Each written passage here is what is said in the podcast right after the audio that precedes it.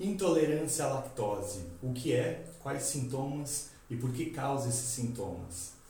Basicamente, a intolerância à lactose é a falta da enzima lactase, a enzima que então digere a lactose, que quebra a molécula de lactose. Lactose é uma molécula de galactose unida a uma molécula de glicose.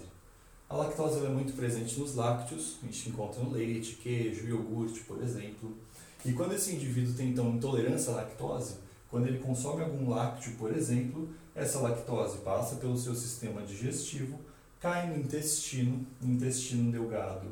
Ela sofre uma parte, é, uma pequena absorção, então a lactase, que é essa enzima que quebra a lactose em galactose e glicose, ela fica aqui no nosso intestino, na borda em escova. E lá no intestino ocorre então essa quebra e a gente absorve a galactose e a glicose.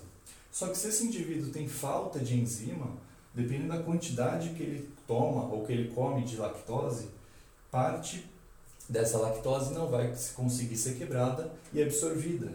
E aí essa lactose que deveria ser quebrada e absorvida no intestino delgado, passa aqui ó, para o intestino grosso, e lá no intestino grosso a lactose ela começa a sofrer fermentação por bactérias que ficam no nosso intestino grosso. Essa fermentação leva à produção, por exemplo, de CO2, de H2, que são produtos, são gases que causam então maior distensão abdominal, flatulência, maior incômodo né, e desconforto abdominal. E além disso, esses produtos formados através da fermentação bacteriana lá no nosso intestino grosso também são osmoticamente ativos. Então, além da lactose cair no intestino grosso e ser também osmoticamente ativa, esses produtos formados através da fermentação bacteriana também são. Então, eles atraem água lá para o intestino grosso. Isso causa uma maior diarreia, por exemplo, nesses indivíduos.